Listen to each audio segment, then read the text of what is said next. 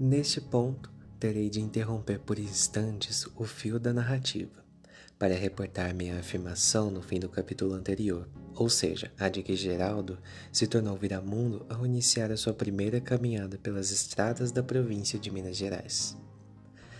A basear-se no sentido etimológico deste epíteto, a afirmação é correta, desde que ele, desde que ele deriva da aglutinação de um verbo, virar, e um substantivo, mundo. Ora, como essa aglutinação veio lexicologicamente a designar o pesado grilhão que se prendia à perna dos escravos, é que não cabe a mim explicar, e sim aos gramáticos e outros viramundos da linguagem. Cabe-me sim interpretar o significado que a acepção sugere, e, pelo menos, no meu fraco entender, virar o mundo só pode querer dizer largar-se por suas estradas, entregar-se ao destino errante de percorrê-lo.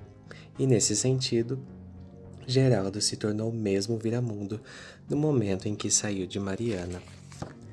Ainda que o mundo que ele percorreu tenha sido apenas o de Minas Gerais.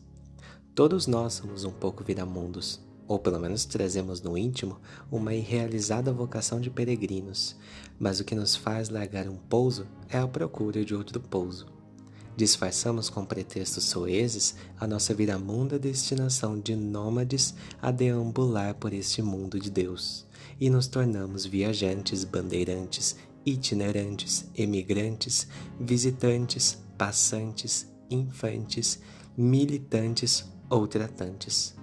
Grandes viramundos são os ciganos, os marinheiros mercantes e os cachorros, também chamados vira-latas.